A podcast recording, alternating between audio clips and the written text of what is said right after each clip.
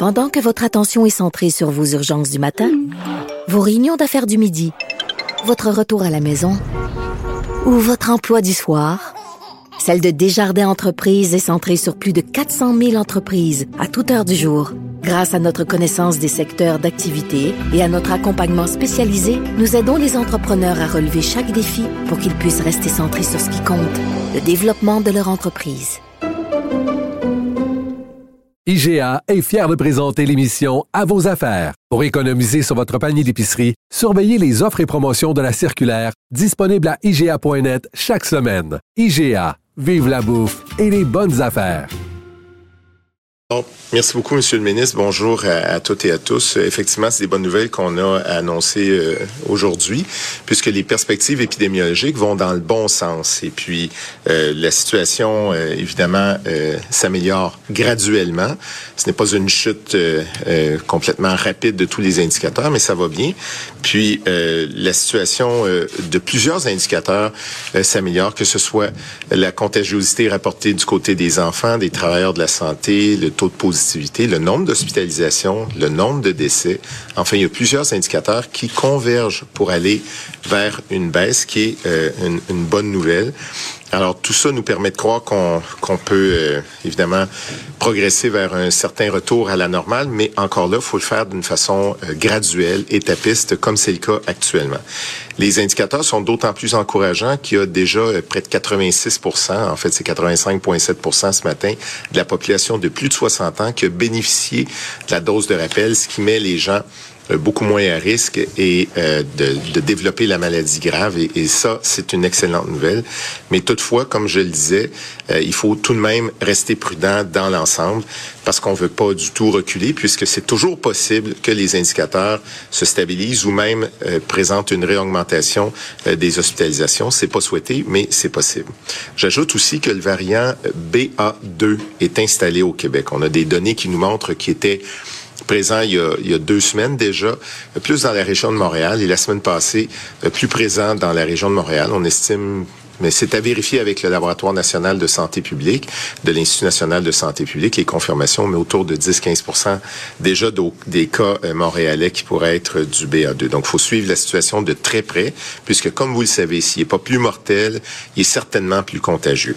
Alors, si on garde tout ça en tête, on, comprend qu'on peut amorcer euh, plus concrètement un retour à la vie normale et euh, on pense qu'on a la marge de manœuvre pour faire ça. Alors, merci beaucoup, Monsieur le ministre. Alors, euh, merci, euh, docteur Boileau. Puis en parlant de, retrouver une vie normale, je pense qu'on fait encore une fois un pas de plus vers euh, des assouplissements, je le répète, qui vont être graduels. Euh, mais je sais quand je veux parler du passeport vaccinal qu'il y a beaucoup de Québécois qui apprécient le sentiment de protection du passeport vaccinal. Je pense que c'est important d'en parler. Puis j'en profite aussi pour rappeler que le masque est toujours, le port du masque est toujours nécessaire et requis. Ça, c'est important de, de le rappeler. Mais nous sommes quand même rendus à une étape où l'utilité du passeport est de moins en moins nécessaire dans le contexte actuel que le docteur Boileau vient de décrire. Euh, on est donc rendu, selon nous, à l'étape de le retirer euh, graduellement. Et je veux rappeler que le passeport vaccinal, il est, il est, il est approprié de, il est avec nous depuis déjà plus de 150 jours. Et euh, il a montré son utilité parce que souvent on s'était fait questionner, mais il faut se rappeler qu'il a servi pour euh, le passeport pour les voyages, entre autres international. Il a permis d'empêcher des éclosions dans certains lieux publics. On peut penser particulièrement aux services non essentiels comme les restaurants. Il a permis de protéger les personnes non vaccinées parce qu'en diminuant leur contact, il a permis de protéger le, réseau de la santé. Ça a incité, selon nos calculs, euh, près d'une centaine, près de 600 000 personnes qui, au 1er septembre, n'étaient pas vaccinées et qui ont décidé par la suite de prendre le passeport vaccinal. Et ça, j'exclus les 5-11 ans. Et pendant plusieurs mois, faut se le rappeler, ça semble très loin, mais euh, il a permis d'éviter de retourner à un confinement généralisé et de donner, en fait, un avantage, on l'a toujours dit, aux personnes vaccinées en leur permettant à ce moment-là, l'automne dernier, de, un retour à la certaine normalité.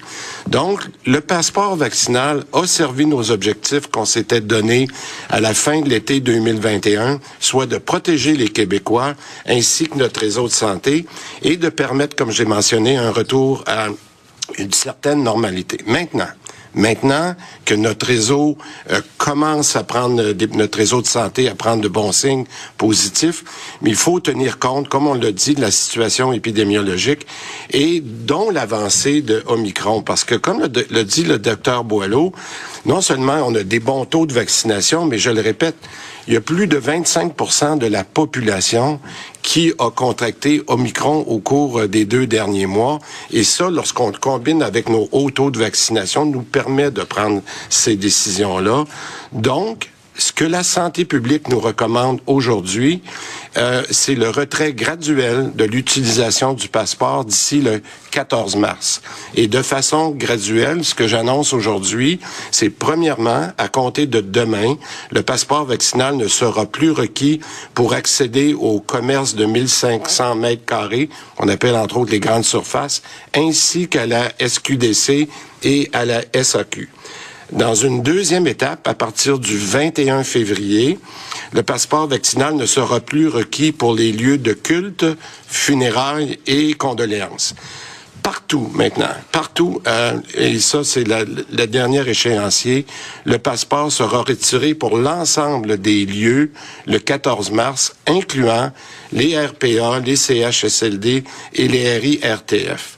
Cette dernière étape-là qu'on annonce aujourd'hui concorde aussi, et c'est très important, avec l'arrivée de plus en plus importante de Paxlovid, qui est le Pfizer, l'antiviral de Pfizer, qui peut servir aussi à guérir les gens. Donc, ce qu'on donne, on se donne les moyens de guérir les personnes qui sont plus à risque avec l'antiviral, mais aussi de protéger notre système de santé.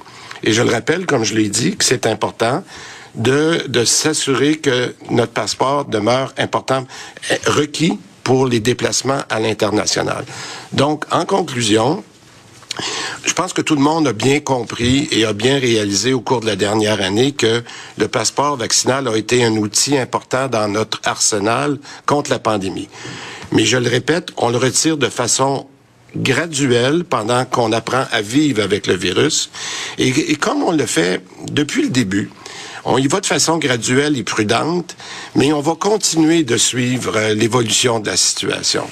Le, le, passeport, euh, je le dis, pour les déplacements à, à l'étranger, mais on se garde. Puis je l'ai déjà mentionné, j'ai pas peur de dire qu'il est là pour rester parce qu'on pourrait en avoir besoin encore. Est-ce que c'est l'automne prochain? Est-ce que c'est à un autre moment? Mais en cas de nécessité, moi, ce que je dirais, si j'avais un petit conseil, gardez le don sur votre téléphone. D'abord, premièrement, je vous souhaite de vous en servir pour voyager quand vous pourrez le faire.